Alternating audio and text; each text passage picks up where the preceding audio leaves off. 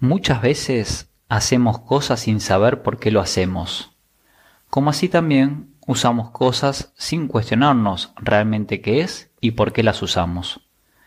Les puedo asegurar que muy pocos economistas pueden brindar una definición clara y precisa de algo tan básico, en este caso la definición del dinero.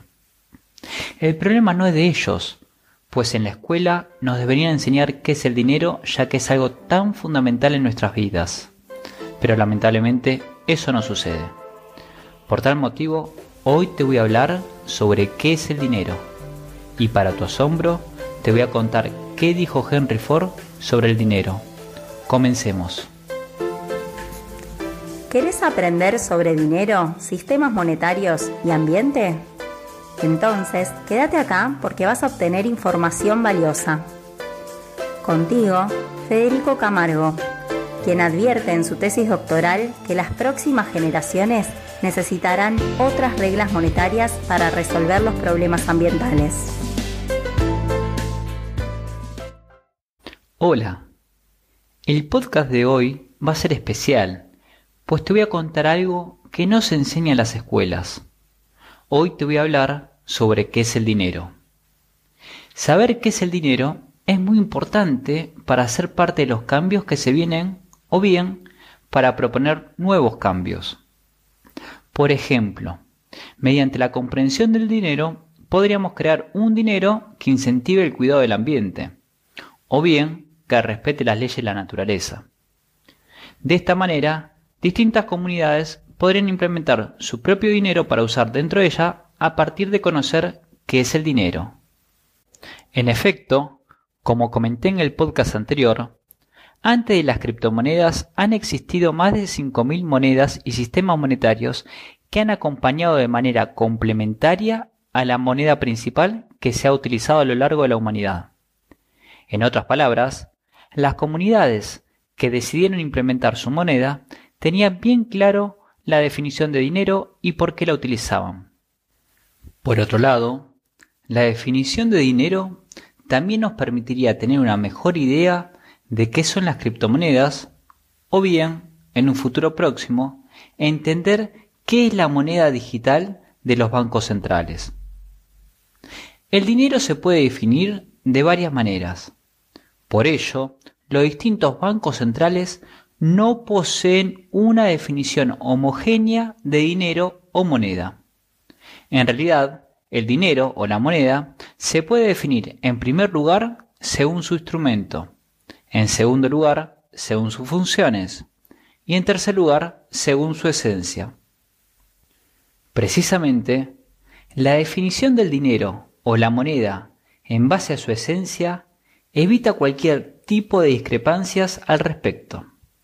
Por ello, voy a definir el dinero en base a su esencia. Si hasta el momento te está resultando interesante el podcast, te invito a seguirme para que puedas enterarte cuándo estará disponible el próximo capítulo. Ahora sí, veamos qué es el dinero según su esencia. Según su esencia, el dinero es un acuerdo entre los integrantes de una comunidad con el fin de utilizar algo como medio de pago. El acuerdo de utilizar algo como dinero es lo que ha sustentado la diversidad de monedas a lo largo de la historia, y como también lo hará en el futuro. Por ello, en el pasado se han utilizado sal, piedras, moneda de plata u oro, y actualmente utilizamos billetes o dinero virtual.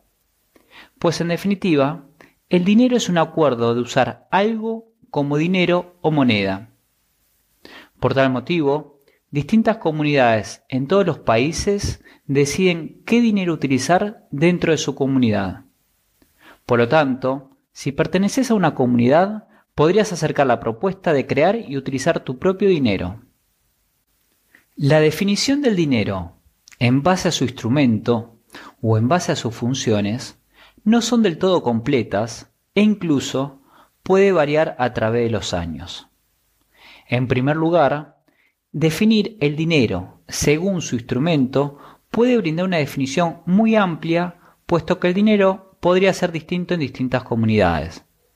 Por ejemplo, el dinero podría ser dinero en billete, dinero digital, criptomonedas, dinero fiat, dinero fiduciario, dinero mercancía, como en el caso de la sal, o dinero metálico como es el caso de las monedas.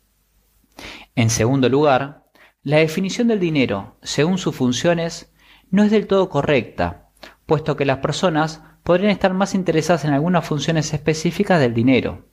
E incluso, y aquí lo más importante, el dinero en el futuro podría tener funciones nuevas que hasta el momento desconocemos. Ahora bien, antes de terminar, les traje una frase para que nos quedemos pensando. La frase sobre el dinero es de Henry Ford. Para que tengamos en cuenta de quién provienen las siguientes palabras, les cuento que Henry Ford fue quien revolucionó la industria y el mercado de autos mediante la producción en masa de su compañía de autos llamada justamente Ford Motor Company. Por lo tanto, podemos considerar a Henry Ford como una persona con un agudo sentido de análisis. Sin más preámbulos, a él se le atribuye la frase de si la gente entendiera cómo funciona el sistema monetario y bancario, creo que habría una revolución antes de mañana. La frase de Henry Ford es impresionante, pues demuestra que él entendía perfectamente cómo funciona el sistema monetario. Más aún, seguramente estemos frente a la revolución monetaria que vislumbraba Henry Ford, ya que las innovaciones tecnológicas actuales nos permiten impulsar dicha revolución.